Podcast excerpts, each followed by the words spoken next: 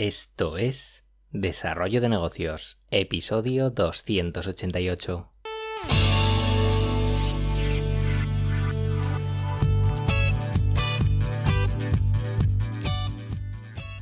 Muy buenos días, ¿qué tal? ¿Cómo estás? Bienvenido, bienvenida de nuevo al podcast Desarrollo de Negocios, el programa donde ya sabes, hablamos de ideas, de casos, de estrategias, de cosas que me encuentro yo por el mundillo todo ello relacionado con emprender, con negocios, con pequeños proyectos, con cosillas que pueden ayudarte a crear y mejorar tus propios proyectos emprendedores. Al otro lado del auricular ya lo sabes, Álvaro Flecha me puedes encontrar en álvaroflecha.com.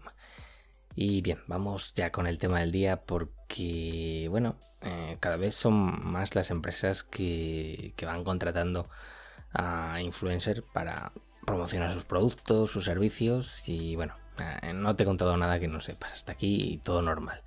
Eh, de hecho, estoy viendo eh, como cada vez son más las pequeñas empresas las que parece que están cogiendo el testigo y, se están animando más, tirando sobre todo de, pequeños influencers muy, muy nicho, en mercados muy concretos.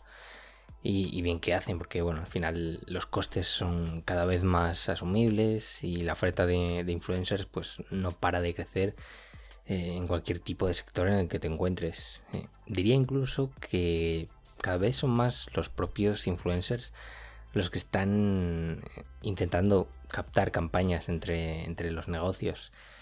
Eh, aquí es donde se encuentran todo tipo de prácticas, que ya te digo que muchas de ellas son bastante lamentables. Porque si te fijas, cada poco salen a la luz en las noticias, donde sea, pues casos donde influencers van, no sé, mendigando noches de hotel gratis o todo tipo de productos a cambio de, una mención en Instagram.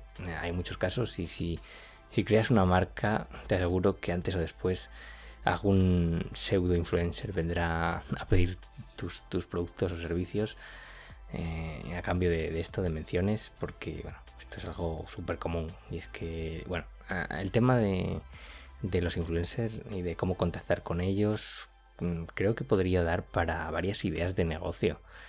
Pero bueno, las guardamos para, otro día. Hoy mm, quiero hablarte de algunos casos en los que considero que las empresas están, están metiendo la pata bastante, bastante hasta el fondo en su estrategia con, influencers. Eh, el primer caso eh, lo estoy viendo muchísimo en el interesante mundo del gaming, de los eSports, de llamarlo como quieras.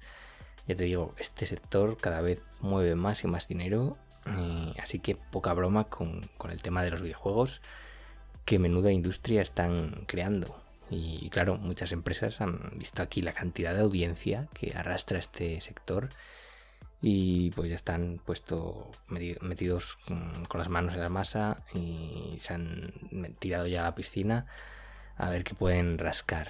Y el problema es que se han metido pues un poco como pollos sin cabeza, muy, muy a lo loco. En muchos casos pues utilizan a, jugadores que, retransmiten sus partidas en, Twitch.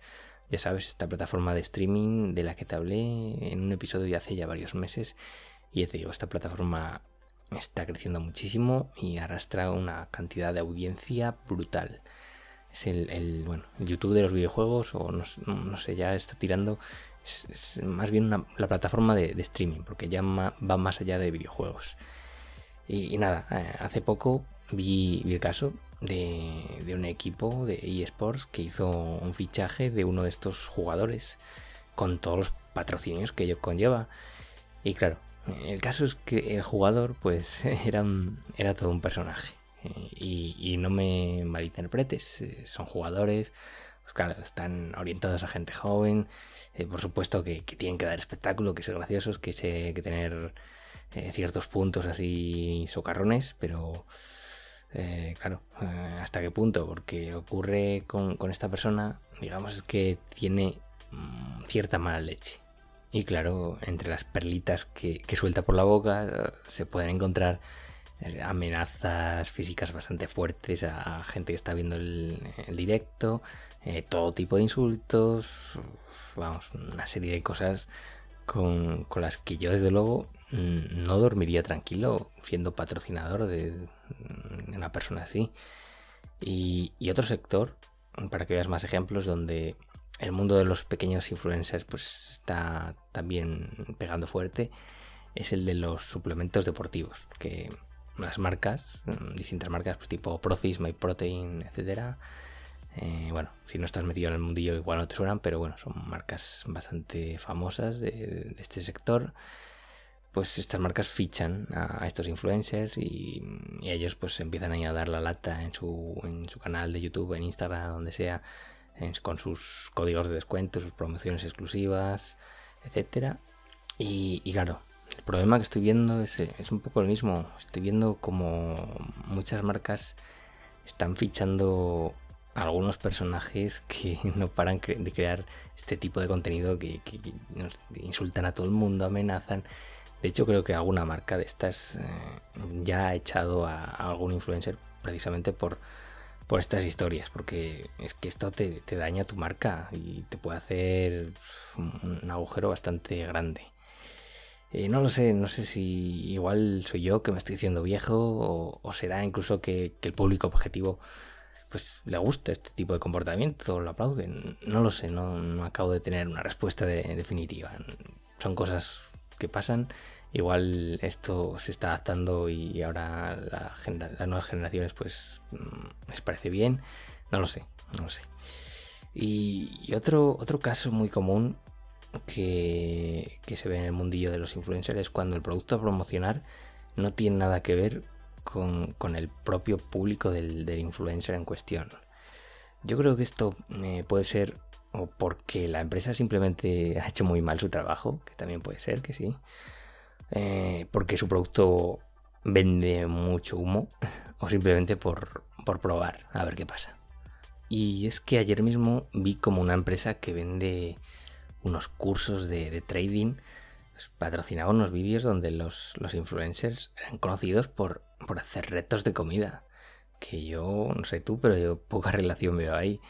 Eh, supongo que cuando vendes algo que, literalmente todo el mundo quiere, da igual el sector en el que te encuentres, en este caso, eh, pues ya se sabe, el mundillo de los traders, esto mm, huele un poco a humo, hay que tener mucho ojo, porque cuando venden eh, lo venden sobre todo con unas técnicas que, te dicen que vas a ganar dinero rápido, fácil y en piloto automático, pues cuidado.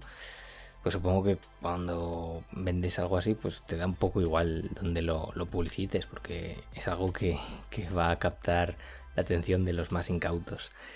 Ah, aunque vuelvo a lo que te comentaba antes.